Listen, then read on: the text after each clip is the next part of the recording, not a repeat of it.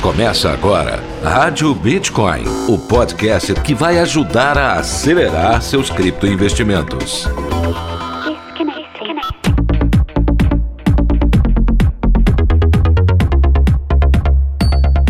Olá, criptoinvestidores! Está começando mais um episódio da Rádio Bitcoin. Eu sou o Pedro Bala, tô chegando nessa terça-feira com aquele giro de notícias, né? Pra gente comentar aquelas notícias que foram mais faladas aí nos últimos dias. Vamos falar sobre El Salvador, que pode se tornar o primeiro país do mundo a aceitar oficialmente o Bitcoin.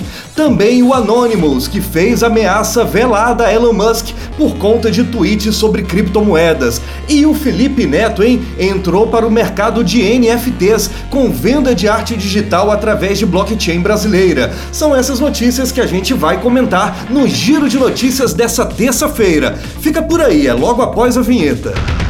Rádio Bitcoin. Um oferecimento Bitcoin to You, a principal corretora de investimentos em ativos digitais do Brasil. Invista no seu futuro. Invista em criptomoedas.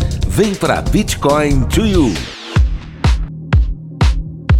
É, meu amigo criptoinvestidor, essa primeira notícia foi tão importante, mas tão importante que deu no G1. Estamos lendo aqui a notícia diretamente de lá. El Salvador pode se tornar o primeiro país do mundo a aceitar oficialmente o Bitcoin.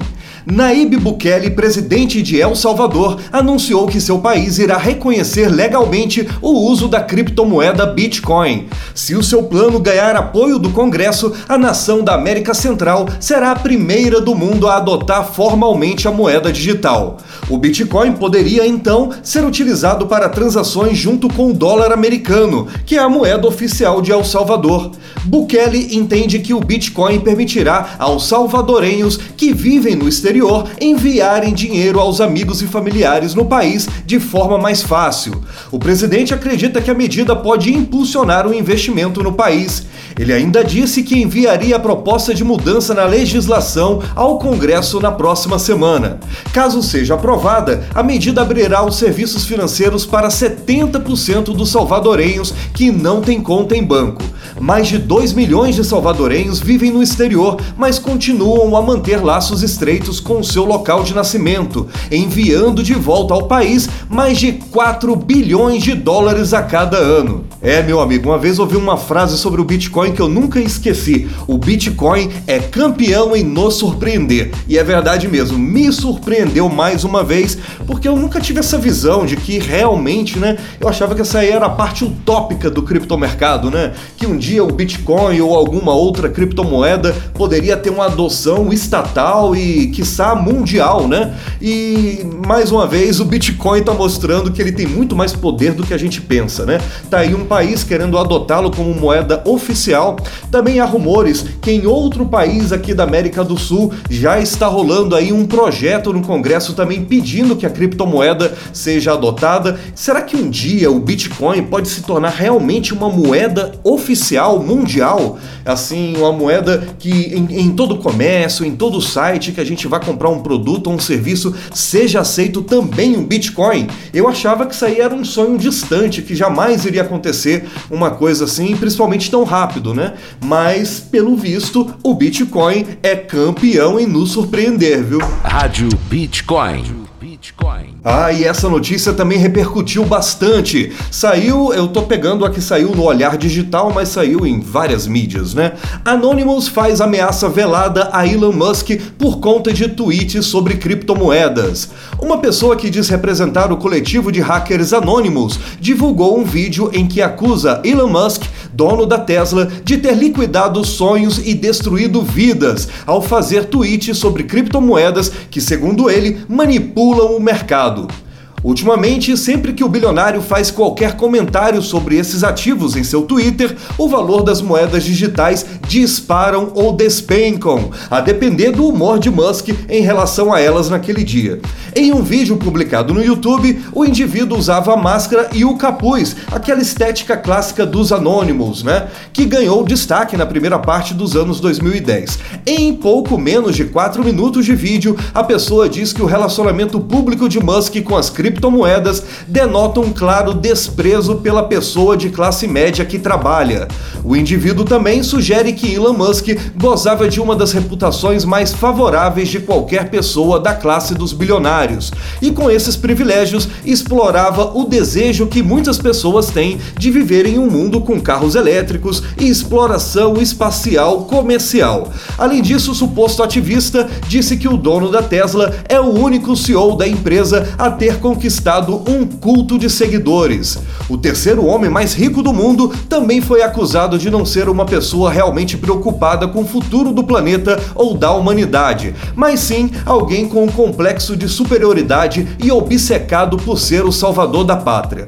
Para ilustrar essa afirmação, é citado um artigo em que a Tesla é acusada de manter péssimas condições de trabalho em suas fábricas. Olha, logo depois que saiu esse vídeo, começou um bate-boca para lá e para cá para decidir se o vídeo era verdadeiro ou não, se era fake news dos anônimos ou se eram eles mesmos, né? E aí começou-se uma investigação que deu no seguinte resultado: é, é, o Anonymous ele não tem, ele não é uma organização centralizada, né? Qualquer pessoa é, pode estar num subgrupo de hackers e se anunciar como sendo Anonymous, mas esse grupo, embora descentralizado, ele tem algumas contas no Twitter que são reconhecidas como contas oficiais do grupo. Nas duas principais contas, a, a pessoa que responde lá diz que não, que não foram eles que fizeram essa ameaça e esse vídeo. Mas em uma delas, que também é tida como uma conta oficial, mas uma conta menor, ela disse que sim, que foi produzido por membros do Anonymous.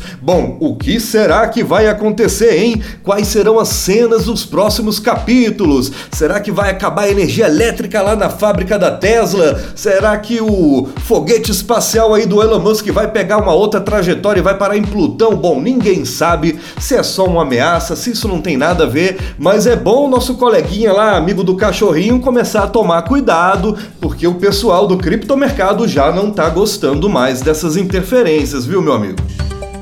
Você já pensou em se tornar sócio de um banco e de uma empresa de pagamentos e de uma corretora de criptoativos?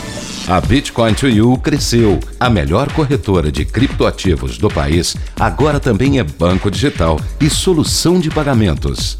A Bitcoin to You está te convidando para participar do grupo B2U através de uma oferta pública. A partir de mil reais, você pode ser sócio do B2U Bank, do B2U Pay e da própria Bitcoin to You.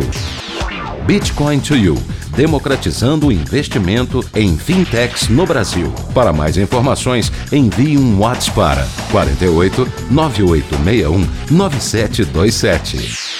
Rádio Bitcoin. Essa última notícia saiu no Cointelegraph, Cointelegraph Brasil. Felipe Neto entra para o mercado de NFTs com venda de arte digital através de blockchain brasileira. O influencer brasileiro Felipe Neto está entrando para o mercado de tokens não fungíveis através do estúdio Play 9, do qual ele é sócio ao lado do empresário João Pedro Paes Leme. O popular youtuber vai vender três artes digitais de sua autoria na primeira fase da iniciativa com planos de abrir a plataforma para outros artistas em um futuro breve. A nova plataforma foi batizada de Noviblock, desenvolvida em parceria com Elbert Costa e baseada na blockchain Hathor, que é desenvolvida por brasileiros e já foi considerado um dos projetos mais promissores da criptosfera. O lançamento das obras de arte digital do influencer, que tem mais de 42 milhões de inscritos em seu canal no YouTube, pode acontecer já nesta semana. A Play9, estúdio de criação de conteúdo de Felipe Neto e de seu sócio, é uma das maiores gestoras de mídia digital do Brasil e tem jornalistas de ponta como Fátima Bernardes e Gabriela Prioli entre seus clientes. Diferentemente da maioria das plataformas de NFTs que são baseadas em Ethereum, a nova plataforma baseada na blockchain Hathor deve ter impacto ambiental bem menor do que os marketplaces mais populares. É, meu amigo, tá provado, viu? Se tem uma coisa que o Felipe Neto nunca se cansa é de ganhar dinheiro. E ele tá certo, né? Tá entrando aí no negócio certo, no momento certo, uma parada que tá dando muito dinheiro para muita gente e eu tenho certeza que ele também vai se dar muito bem, não só com as obras dele, mas com obras de outros artistas que ele vai vender nessa plataforma também. Isso aí é bom, viu, gente? É bom quando um cara do tamanho do Felipe Neto começa a mexer com blockchain, com NFT, é mais uma forma do mercado estar sendo divulgado para o grande público, né? Afinal de contas, o Felipe Neto alcança aí pessoas que nem sabem o que, que significa Bitcoin, nunca ouviram falar nessa palavra, muito menos em blockchain, né?